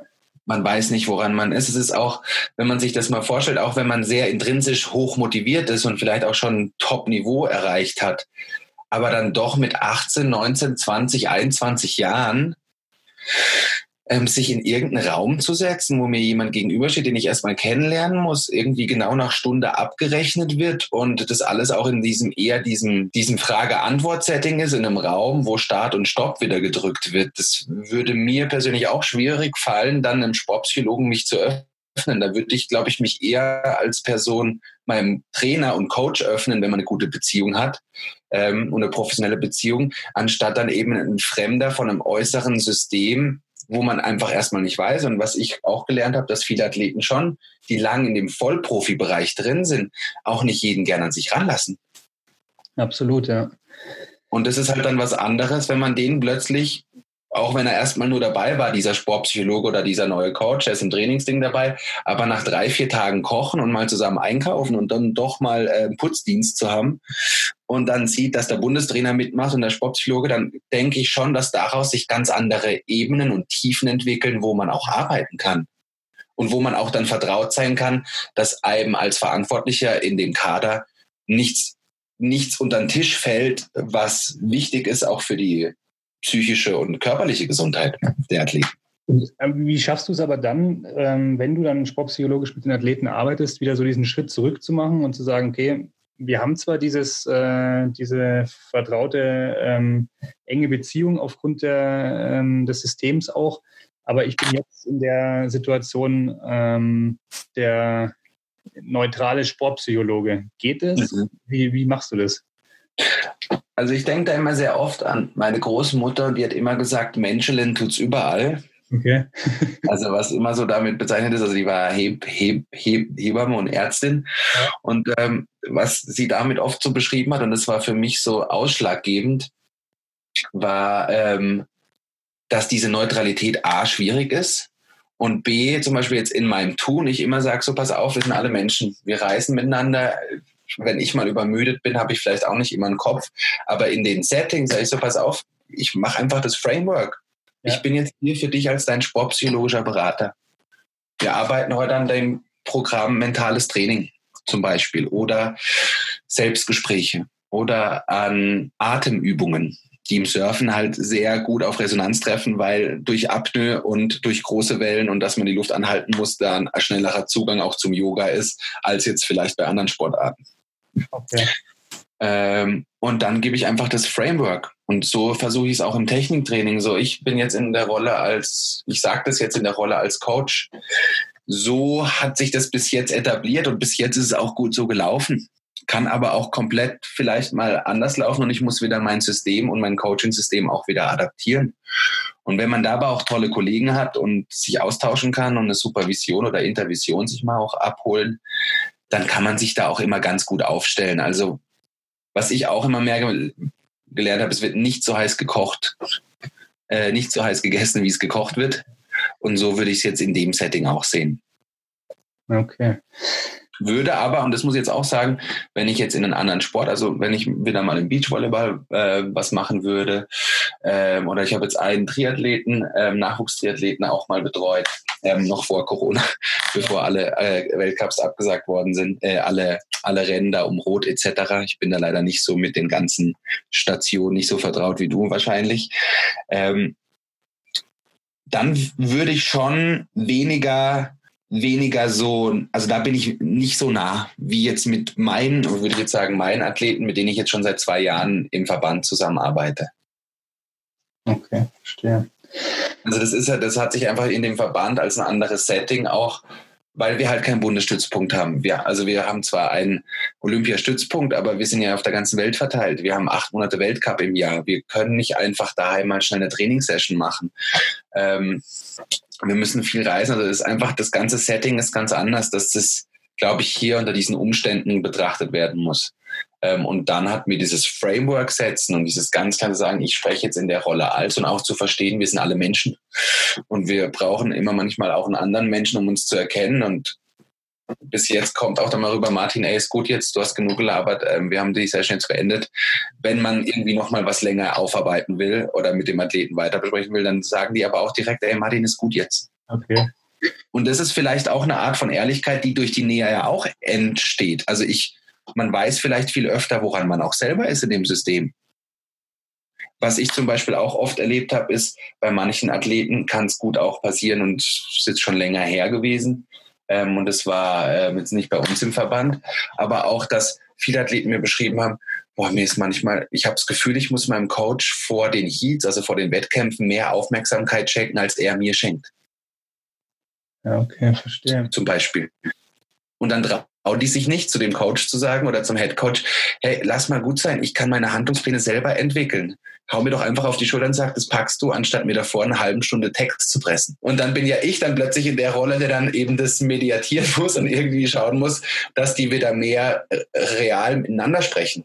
Sehr, sehr, sehr spannend. Vielleicht äh, dazu mal eingehakt, so ein, zwei Sätze vielleicht zu diesem System in eurem Verband generell, weil ich fand es sehr, sehr spannend von außen so zu sehen. Ihr habt einen, ähm, einen Coach aus Südafrika, ihr habt ja auch, ähm, das muss man vielleicht auch äh, mal kurz den, kannst du vielleicht mal kurz den, den Zuhörern vielleicht äh, kurz erklären. Ihr habt ja nicht nur deutsche Athleten bei euch im Team, sondern eigentlich ein ja, super internationales Team. Ähm, wie, wie, wie kommt das in so einem deutschen Verband ähm, zustande und ähm, wie siehst du da vielleicht auch so ein bisschen Probleme im, in, der, in der Wahrnehmung von außen? Ähm, ja, genau. Also ähm, bei uns ist es halt ganz witzig. Wir haben sehr viele Athleten, die eben eine deutsche Mutter und einen deutschen Papa haben oder beides Deutsche sind. Die aber schon früh ausgewandert sind ähm, und dann auf Hawaii geboren worden sind, in Costa Rica groß geworden sind, in Ecuador, in Portugal, ähm, in Teneriffa, also quasi überall her, wo es halt am Meer ist. Und die haben aber einfach die meisten sich bei uns schon immer entschieden, für Deutschland zu, zu, zu starten. Okay wurden dadurch natürlich, haben die dann auch auf dem Weltcup natürlich die, die Normen alle immer erreicht, was jetzt ein deutsch-deutscher Surfer fast gar nicht erreichen kann.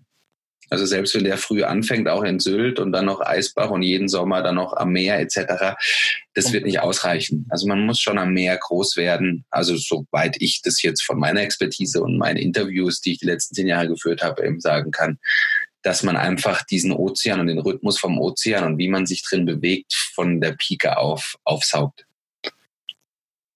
Okay. Und dadurch ähm, hat sich das so ergeben, dass wir plötzlich halt ähm, ein kunterbuntes Team haben mit doppelter Staatsbürgerschaft oft, die sich aber dann ganz bewusst für Deutschland entschieden haben. Und auch schon bevor wir Gelder und Förderungen bekommen haben, für Deutschland gestartet sind. Natürlich gab es auch dann ein paar Änderungen, als wir plötzlich Förderung bekommen haben, aber ja, ähm, so sind wir eigentlich ein extremer Schmelztiegel von äh, Menschen, kommt von Deutschen, die aber überall anders sozialisiert worden sind. Und zum Beispiel unser, unser Bundestrainer Llewellyn Whittaker aus Südafrika, äh, toller Kollege, ähm, auch hat sich eine gute Freundschaft auch mittlerweile entwickelt und eine tolle Zusammenarbeit und Teamarbeit. Ähm, ja, weil es einfach so viele Leute mit Expertisen in dem hohen Bereich gar nicht gibt, dass man halt einen südafrikanischen Bundestrainer ja. quasi ähm, dazu holt. Und ich jetzt, glaube ich, in meinem High-Performance-Bereich, ich schon letztendlich der Einzige in Deutschland bin, der so viele Jahre, jetzt zehn Jahre auf der Qualifying Series und World Tour Erfahrung hat und dann noch Ende geforscht hat. Also ähm, es gibt einfach nicht die Leute. Und unsere Leistungssportreferenten sind klasse. Ähm, sind ein junges Team, versuchen viel umzusetzen, viel zu kombinieren und mittlerweile auch beim Olympiastützpunkt die Begeisterung da ist, wenn die Athleten kommen zur Eingangsdiagnostik. Ähm, die freuen sich, mit denen zu reden. Ähm, es ist ja auch mal was Frisches, was Neues, ähm, auch mit den ganzen neuen olympischen Sportarten.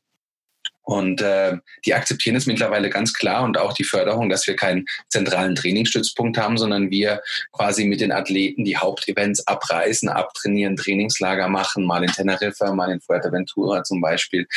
Ähm, hat sich etabliert, aber das war ganz viel Vorarbeit und das muss man sagen von unserem Verband, von unserem ehrenamtlichen Präsidium. Ähm, war da ganz viel Vorarbeit, dass überhaupt der DOSB mal verstanden hat, okay, wie ticken die Surfer eigentlich? Ja, das kann ich mir vorstellen. Ähm, vielleicht da noch mal kurz eingehakt, das ist, wo ich, wo du vorhin gerade erzählt hast, ähm, wollte ich auch da jetzt nicht unterbrechen, weil ich das äh, sehr spannend finde. Ähm, was du erzählt hast, ist es tatsächlich ein, ein bewusster Entscheidungsprozess der Athleten oder ist es in, aufgrund der, ähm, ja, des, äh, des, des Geldes, was auch hinter dem Sport steckt, dann so, dass man als Verband dann wirklich guckt, wo sind denn Athleten weltweit, die ich in mein deutsches Team holen kann? Also das haben wir nie gemacht. Also das kann ich ganz klar nochmal sagen, auch wenn jetzt welche von, äh, vom Verband zuhören. Wir haben nie Athleten gesucht. Das war nie der Fall, sondern die Athleten sind auf uns, wenn überhaupt, zugekommen oder auf die, auf die Verantwortlichen. Ich bin ja da nicht verantwortlich, das ist ja eher der Leistungssportreferent, sportlicher Direktor, Präsidium da zuständig. Äh, die sind einfach ähm, plötzlich der deutschen Meisterschaft aufgetaucht, weil das war ganz klar, wer einen deutschen Pass hat, kann bei der deutschen Meisterschaft teilnehmen. Das waren damals noch die Hauptkriterien, um auch in die Nationalmannschaft zu kommen, ja. äh, was heutzutage eben gar nicht mehr geht. Also wir haben viel mehr andere Kriterien auf dem Weltcup. Aber ähm, Nee, das kam einfach immer von selber, muss man wirklich sagen. Und plötzlich hatten wir einen Kader zusammen, wo wir alle selber gewundert haben, oh, wir haben jetzt einen, Welt, einen Weltklasse-Kader, einen Spitzenkader, wo wir das erste Mal Bronze bei der Europameisterschaft geholt haben oder zu den Top Ten auf den Weltmeisterschaften gehören. Also das war bei Deutschland noch nie der Fall. Einfach weil wir jetzt so ein starkes Team und auch junges Team haben.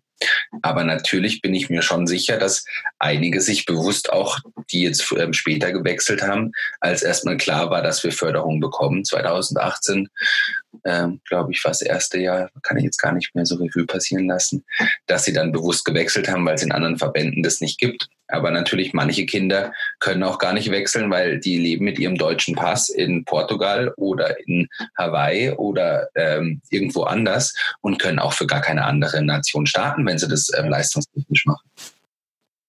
Ja, verstehe.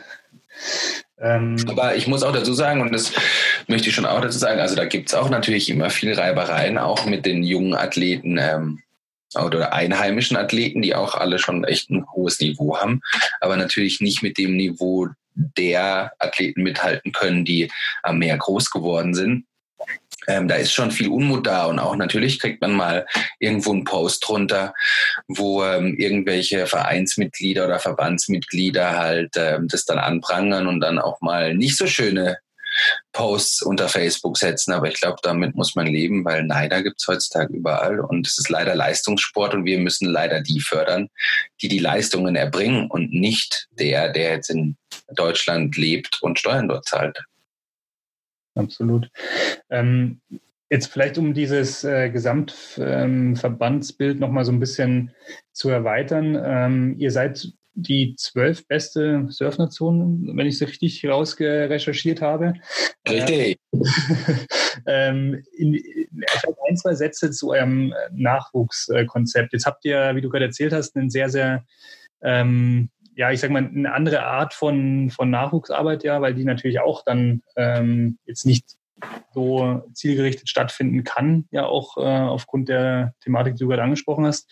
Wie, wie baut ihr das auf und wie geht ihr damit um? Was sind da so die, die Aktivitäten in, in eurem Verband? Ja, äh, genau, der Nachwuchskader haben wir jetzt erst ganz neu dazu bekommen, muss man auch dazu sagen. Das ist alles auch, also der Kader und die Kaderarbeit hat auch wirklich erst 2019 und 2020 einen richtigen Boost erfahren. Also davor war die auch schon total gut, aber so, dass es jetzt in richtig professionellen Strukturen ist, nochmal in dem Kontext, das hat quasi Anfang 2019 so richtig an Fahrt aufgenommen.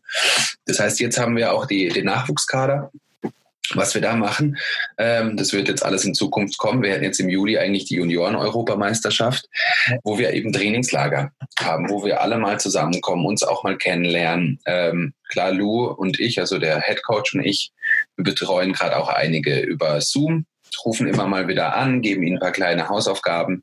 Ähm, einfach, dass sie sozusagen mal dieses Trainieren lernen. Also dieses, was muss ich lernen, um trainieren zu lernen? Und was muss ich lernen, um auf mich selber zu hören? Ah ja, ich muss heute mal nicht laufen gehen, weil mir tut alles weh. Aber ich könnte mal wieder ein bisschen in Kraftraum. Oder ich gehe mal meine ganzen mentalen Trainingsstrategien durch. Also einfach spielerisch und kindlich. Also gar, also was heißt kindlich? Halt spielerisch. Spielerisch darauf vorbereitet werden, was muss eigentlich kommen, dass ich zum Beispiel den Schritt von der Juniorenebene mit 18 zur Männerebene schaffe. Und da ist auch erstmal ganz viel erklären. Viele wissen ja überhaupt nicht, wie das deutsche Leistungssportsystem funktioniert. Ja. Da, so, ah, okay, krass, ich kann auch irgendwie ein Fernstudium machen. Ach, das ist ja toll. Ja. Äh, das kostet hier nichts, weil in der USA kostet ja ein Bachelorabschluss viel, viel mehr. Also so einfach dieses erstmal sensibilisieren, wie funktioniert es bei uns, äh, was muss man so mitbringen, weil Surfen war lang nicht professionalisiert. Ja, viele surfen um des Surfens willen und sind gut und sind auch in Competition gut, aber einfach mal so mit denen mal über Kraftausdauer zu sprechen oder Fokus, äh, also Fokus der Aufmerksamkeit. Ähm, Sachen, die soweit ich das noch weiß, auch aus meiner Leichtathletikzeit und so, früher ähm, einfach oft die Junioren schon ganz normal inne hatten. Die haben gewusst, wann mache ich Schnelligkeitstraining, wann mache ich mal das, ähm, wann setze ich mich mal mental mit den Geschichten auseinander. Und das ist das, was wir jetzt im Nachwuchskader einfach langsam und Stück für Stück implementieren wollen. Auch denen helfen, dass äh, es nicht realistisch ist, sich bestimmte Ziele in zwei, drei Jahren zu setzen, sondern wie der Entwicklungsschritt real auf der World Tour passiert oder auf dem Weltcup oder Europacup und dass das halt eben nicht heißt, jetzt schnell und viel, sondern dass es Schritt um Schritt geht. Und das ist vor allem im Surfen, weil so viel Wahrscheinlichkeitsfaktoren noch mit reinspielen, ob man jetzt auch die Welle bekommt etc., dass ja, dass man da einfach vielleicht so eine Art, ja, viel bessere Landkarte zeichnet für den jungen Athleten oder für den Nachwuchskader, um zu verstehen, ah ja, das sind Wege, die ich gehen kann. Und die versuchen sie mir aufzuzeigen. Und ich muss vielleicht über die Latte springen, um danach in den Perspektivkader zu kommen. Ah, und das ist dann die Latte in fünf Jahren, um in den Olympiakader zu kommen. Ja. Also das, das spielt da alles so ein bisschen mit, mit dem rein. Und das ist unsere Haltung, wie wir es angehen wollen auf jeden Fall ein sehr, sehr spannendes Konzept, ähm, wo man sicherlich noch, noch ewig drüber reden könnte. Ich Stunden wahrscheinlich. nebenbei so notiert, was ich aber auf jeden Fall noch ähm, jetzt heute mit dir besprechen möchte. Ähm, vielleicht, weil du es gerade angesprochen hast, äh, die, die Ziele der Athleten. Jetzt habt ihr als Verband ja bestimmt auch Ziele. Äh, ich habe mhm. ja auch schon gesagt, ihr seid die zwölf beste Surfnation. Ähm, natürlich ist eine hypothetische Frage, aber ähm, wenn jetzt Olympia stattgefunden hätte, die Olympischen Spiele, ähm, habt, ihr, habt ihr euch ja bestimmt auch Ziele gesetzt. Kämpft ihr da realistischerweise um eine Medaille mit? Ist es äh, im, im Surfen so, dass man sagen kann, es hängt auch wirklich viel einfach vom, vom Glück ab, wie die Welle ist? Oder ja, aber vom Niveau her ist jetzt unsere, unsere Kaderklasse noch nicht so stark, um jetzt realistisch zu sagen, okay, für ähm, Tokio 2021 ähm, äh, machen wir um Medaillen mit. Wir haben auch noch nicht einmal eine Olympia-Qualifikation, ähm, weil die Weltmeisterschaften durch Corona nicht stattgefunden haben. Okay. Also die zweite Qualifikationsrunde, in der ersten Qualifikationsrunde sind schon zwei unserer Athleten so, so nah, dass es ziemlich wahrscheinlich wäre, dass sie jetzt eigentlich die Qualifikation geschafft hätten. Ähm, die ist jetzt mal verschoben auf unbekannte Zeit, weil da wäre ich jetzt eigentlich, eigentlich wäre ich jetzt in El, El Salvador auf der Weltmeisterschaft. Ja. Ähm, so by the way. Ähm, deswegen, ich würde jetzt mal sagen, für Tokio 21 wäre mal als erste Ziel eine, Qualifika eine Qualifizierung. Für 24 wäre das Ziel vielleicht etwas mehr Qualifizierungen, vielleicht auch dann, dass unsere Mädels nochmal richtig anziehen. Ja. Ich würde sagen, realistisches 2028 dann Medaillen Medaillenhoffnung für unsere Athleten. Also wir haben wirklich vier bis acht Jahre Weg auf dem Podium und das sind unsere Ziele im Verband, also im Leistungssportbereich mit den äh, Leistungssportreferenten und dem Bundestrainer und mir. Und äh, so versuchen wir das Schritt für Schritt aufzubauen. Und das ist halt auch ja viel formelle Arbeit, viel Rahmentrainingskonzeption, sportpsychologische Konzeption, Nachwuchskaderkonzeption. Also ähm, das kennt ihr ja im Triathlon wahrscheinlich auch ähm, dass da auch immer ganz viel bürokratischer Rattenschwanz hinterherhängt. Absolut, ja. Ähm, du gibst mir gerade eine perfekte Überleitung. Ähm, und zwar, ich habe mir vorhin äh, hier mitnotiert, ähm, dass du auch einen, einen Triathleten betreust. Da sind natürlich jetzt viele ähm, Zuhörer wahrscheinlich dann ein bisschen hellhörig geworden. Also wir haben natürlich, äh, decken ja viele Sportarten ab, aber haben natürlich auch ähm, ja recht viele Triathleten, ähm, die einfach ähm, uns auch zuhören. Ähm, da würde ich gerne mal deine Einschätzung haben, und zwar zu diesem ganzen Thema ähm, Sportpsychologie im, im Triathlon äh, und vor allem dieses, Themen, äh, dieses Thema ähm, ja, Performance Enhancement äh, in, im Triathlon. Mhm. Ist, ist das was, wo du mit dem Athleten oder jetzt in, in dem Bereich arbeitest? Ähm, ja. Was sind da so die Felder, mal so äh, für die Zuhörer auch aus deiner Perspektive ähm, geschildert? Ähm, die Felder sind, also man, man nennt das Prinzip Contextual Interference Training. Das heißt, auch bei zum Beispiel so Ausdauersportart oder Sprintdistanz jetzt im Triathlon, dass man den Athleten mit irgendwas immer foppt, in dem Sinn. Ja. Also zum Beispiel, wer schon mal äh, den Wechsel mit einer Okklusionsbrille gemacht hat, also dass zum Beispiel das periphere Feld geblockt ist. Ja. Ähm, oder zum Beispiel ähm, mal in einen Neoprenanzug eingestiegen ist, der mit drei ähm, Ducktapes irgendwo richtig enge Felder hat, also die einen auch kinesthetisch die ganze Zeit aus seinem Rhythmus bringen können. Der wird ganz schnell merken, wenn er das regelmäßiger macht, zum Beispiel ist das sowas im Performance Enhancement, wo plötzlich die Umstellungsfähigkeiten auch von der Atemfrequenz, vom Körpergefühl viel, viel feiner werden. Also das war jetzt so die Resonanz, die ich eben mal bekommen habe. Ähm, ich habe auch eben im Master schon mal einen Athleten betreut ähm, im Triathlon. Ja. Ähm, wo ich die Erfahrungen auch schon ganz oft gemacht habe, dieses Contextual Interference, wie kann man ähm, kinesthetisch, also übers Gespür den Athleten aus seinem Rhythmus bringen? Wie kann man durch das Visuelle den Athleten aus seinem Rhythmus bringen? Und das vor allem in den kritischen Zonen. Also da kannst du natürlich noch viel mehr als Trainer darüber erzählen, was ist wo die kritischen Faktoren. Und so erarbeite ich das auch mit den Athleten, auch bei welchen Dis Dis Distanzen. Und da kann man das schon machen oder wie es ist, mal unter absoluter Ermüdung, wenn man vom Fahrrad kommt, ähm, zum Beispiel mal nicht mit seinem gewohnten Laufschuh zu laufen. Alles Sachen, die dem Gehirn des Athleten, der ja irgendwo innerlich sich rhythmisiert, um diese langen Distanz oder auch harten Distanzen durchzuhalten und immer den Fokus dabei zu halten, einfach immer wieder aus der Spur kurz bringt, dass er sich wieder refokussieren muss. Ja. Ähm, ist kein schönes Training, muss ich auch dazu sagen, ganz klar. ähm, aber ist sowas, wie man das zum Beispiel jetzt neurophysiologisch auf, aufpeppen kann. Sehr, sehr, schön. Vielen Dank für die, für die kurze, kurze Einordnung. Ähm, ich habe deshalb gefragt, weil ich ähm, natürlich jetzt auch so mit, ähm, ja, mit der, mit der Absolvierung der Ausbildung auch ähm, natürlich jetzt auch mehr in diesem Bereich ähm, auch äh, arbeitstechnisch ähm, machen will. Ähm, und vor allem aber auch mal so ein bisschen mit jemandem, der viel Erfahrung hat, einfach da mal so die Meinung zu hören oder auch mal so das, ähm, ja, ich sag mal so die, die Info zu geben, dass man einfach viel, viel machen kann in diesem Bereich. Weil oft ist es ja so ähm, nach wie vor leider, wenn man das Thema Sportpsychologie hört, dass so ist, ja, okay, wenn ich, wenn ich äh, Probleme habe, dann, dann, dann rede ich mit dem Sportpsychologen, was natürlich zum, ein Aspekt ist davon, aber dass eben dieses mhm. Thema Performance Enhancement wirklich ähm, auch sehr in den ähm, natürlich sportwissenschaftlichen, aber auch sehr sportpsychologischen Bereich einfach ähm, mit reinrutscht. Deswegen wollte ich da mal so deine Expertise und dein, äh, den Zuhörern auch so ein bisschen deine, deine Einordnung auch geben. Ja, ja also genau das also würde ich absolut so unterstreichen, dass das ähm, A schon in den sportpsychologischen Bereich oft mehr fällt als in den Coaching-Trainingsbereich ähm, und dass man wirklich viel machen kann. Und das Tolle ist, wenn man mal mit den Athleten, auch wenn man manchmal der Unwissende in diesem System ist, einfach diese, wo sind die Probleme, was kann man analysieren, so beschreib mir das, hilf mir mal durch deine Augen zu sehen, so und dann mal mit seiner Erfahrung dann von, wie kann ich das jetzt neurophysiologisch aufpeppen. Ja. dass man dieses Contextual Interference reinbringen kann. Oder bestimmte Übungsreihen so, dass die Adaption viel schneller ist oder vor allem in der späten Zeit der Saison, dass man viel stabiler abrufen kann. Das weiß man eben auch von diesem Cognition Training, auch bei zyklischen, ähm, auch bei Eisschnellläufern, hat eben gezeigt, dass diese bestimmten Techniken hinten raus viel stabilere Leistungen bringt am Ende der Saison, als wenn man nur das klassische Behaviorale, was immer das Gleiche wäre. Ja. Natürlich wird man mal die Intensität ähm, verändern, man wird die Umfänge verändern, wobei ich ja eh oft nicht so der Umfangfreund bin. Ich bin eher der Intensitäten- und kognitive Trainingsfreund. Okay. Ähm, und dass man dadurch einfach viel stabilere und längere stabilere Fähigkeiten abrufen kann.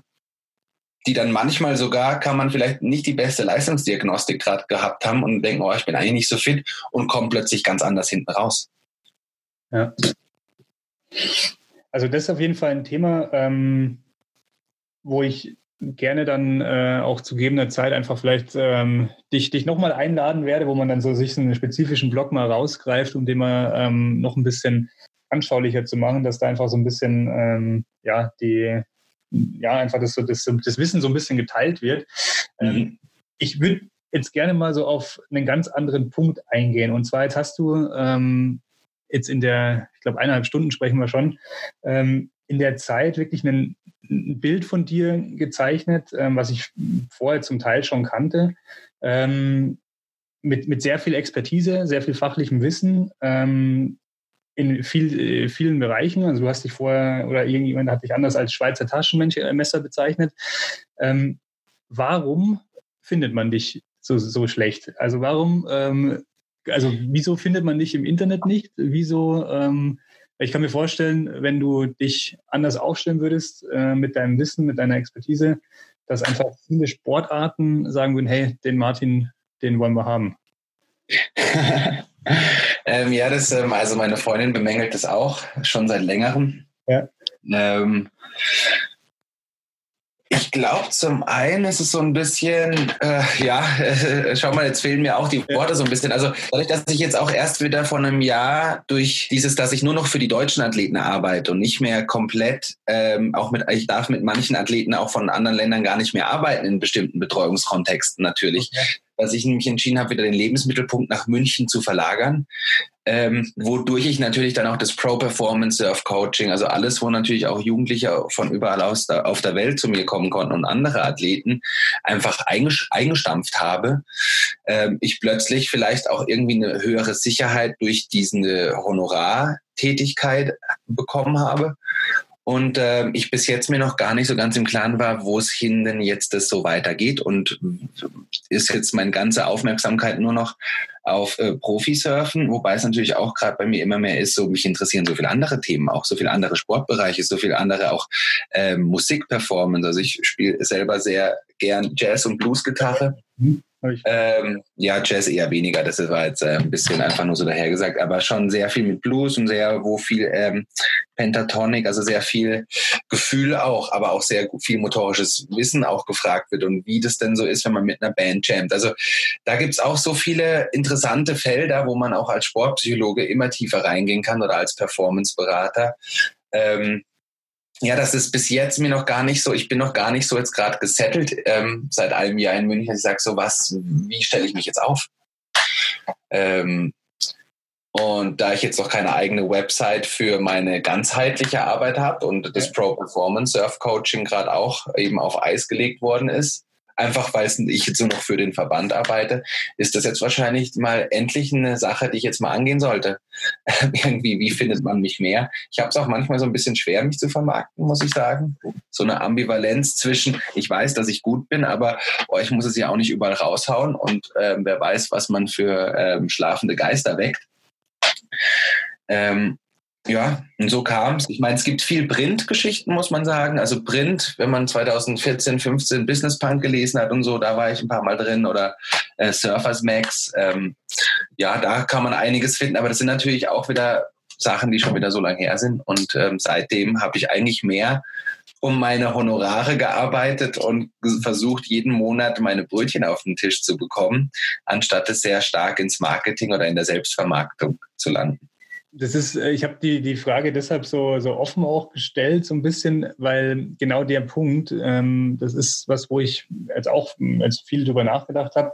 Ähm, ist es nicht auch ein Stück weit, dass man das vielleicht, also geht mir zumindest so, dass man das auch ein Stück weit gar nicht so will, diese Vermarktung, weil man natürlich auch dann, äh, wenn man sich jetzt hinstellt und sagt, hier, ich bin, ich bin hier, ich, ich habe diese Expertise, auch so ein bisschen mehr ähm, Erwartungen quasi weg bei den, bei den ähm, Athleten, mit denen man zusammenarbeitet? Ich glaube schon auch, dass das mit eine Rolle spielt. Vor allem auch Erwartungen, wie schnell das geht. Zum Beispiel, jeder will immer gleich ein Produkt. Ähm, also zum Beispiel, jetzt kommt jemand auch im Hobbybereich zu einem hin und will das aber alles ganz, ganz schnell und man will vielleicht erstmal den Menschen kennenlernen. Ja. So, und dann muss man ja aber auch immer eine Rechnung stellen im privaten Sektor zum Beispiel. Ja, und dann wie. Ich, ich habe aber nichts gelernt bei dir. Ja, genau. Und man hat erstmal 75 äh, Minuten gesprochen ja. und verlangt dann 75 Euro.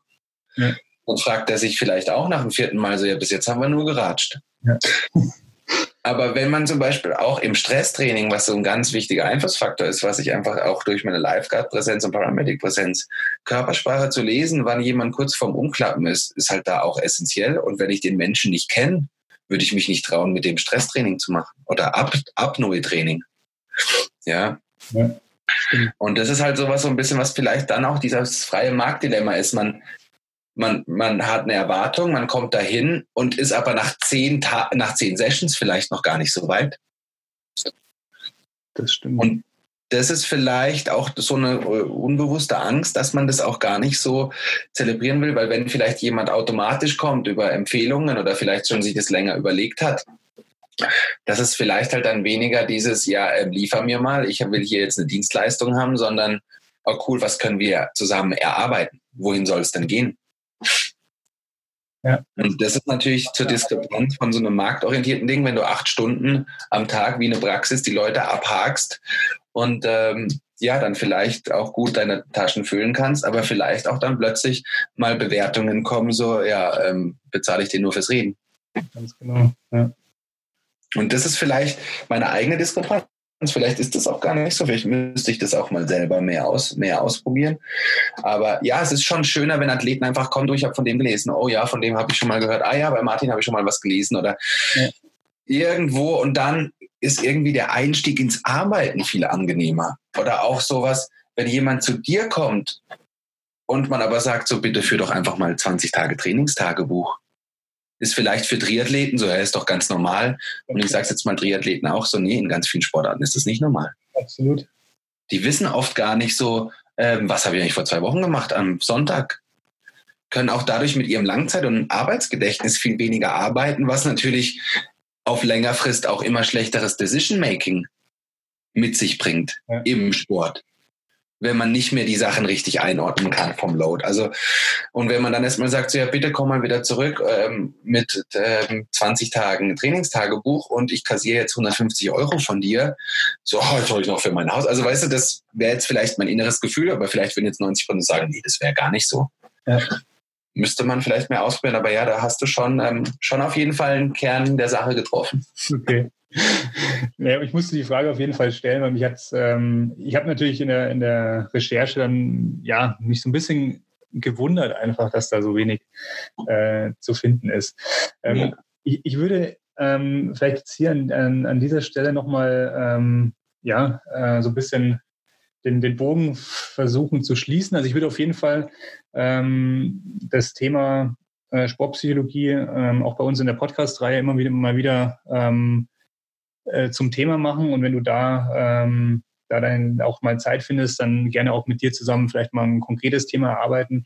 Ähm, jetzt so abschließend, ähm, wenn du so ein Tipp von dir, also jetzt gibt es viele Sportler, bei uns viele Triathleten, die einfach keine Wettkampfsaison äh, vor der Tür haben. Was ist so dein, dein Tipp, dein Leitsatz, ähm, mit dem du die Athleten ähm, durch die Corona-Zeit schicken würdest? Zum einen, ähm, ich glaube, wenn jetzt ein paar Athleten, wenn das von mir jetzt hören, ich sage immer sehr gern, Schritt um Schritt wird Land gewonnen. Also, dass es manchmal eben niemandem hilft zu zeichnen, was jetzt da in sechs Wochen und wie das alles wird, sondern wenn man sich auf seine kleinen Schritte, vor allem wenn man ein begeisterter Triathlet ist, sich konzentriert, was ist heute zu tun, was ist heute meine Aufgabe, dann wird daraus irgendwann was ganz Großes und dann ist auch die Corona-Zeit irgendwann rum und der Körper ist fit und vielleicht aus so einem ganz anderen Ausgleich. Und ähm, ja, dass das zum einen helfen kann, sich so Stück für Stück entlang zu hangeln. Und zum anderen sage ich immer, trust in your training. Ja. Was mit Selbstvertrauen und Vertrauen in dem, was man gerade tut und wofür man das tut. Also wenn man sein Wofür hat, vertraue einfach drauf und mach das Schritt für Schritt. Das so würde ich so versuche ich mich selber auch jetzt gerade in der Corona-Zeit zu motivieren. Genau. Das wäre so meine abschließende Worte dazu. Ja, super. Vielen, vielen Dank. Ich habe hier gerade, während wir gesprochen haben, ähm, ganz, ganz viele Sachen notiert, habe ich ja schon erwähnt. Und wir hätten jetzt in viele Bereiche noch Ausflüge äh, machen können. Ähm, aufgrund der Zeit ähm, ja, ist das leider, leider nicht möglich.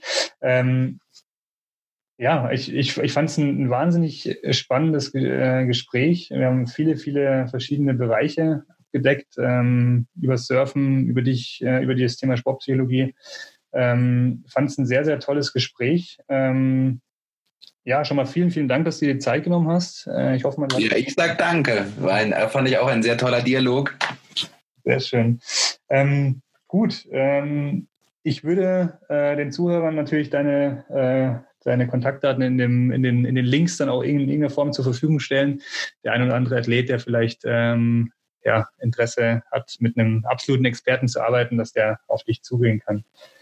Immer gerne, immer gerne. Und ich hoffe, Max, dass wir dann auch mal irgendwann mal ähm, zusammen zusammen beraten. Absolut, wir haben ja noch, wir haben auch so noch ein, äh, noch ein paar Pläne so im Hinterkopf. Ganz genau, also es würde mich freuen, wenn wir da auch unsere Zusammenarbeit in Zukunft da mehr vertiefen können und äh, sich die Bälle und Kreativität zuspielen. Super. Freut mich. Sehr, sehr schönes Schlusswort. Martin, vielen, vielen Dank. Ähm, war ein tolles Gespräch. Ich wünsche dir ja, noch ein schönes Wochenende. Jetzt äh, ist es auch dann die Zuhörer wissen ja, dass heute jetzt dann nicht welcher Tag ist. Auf jeden Fall ist es Wochenende. Ich wünsche dir eine tolle Zeit. Genieß die Sonne in München oder wo du gerade bist. Ähm, und alles, alles Gute. Bleib gesund. Vielen Dank, ihr auch. Vielen, vielen Dank für alles. Bis bald. Ciao, ciao.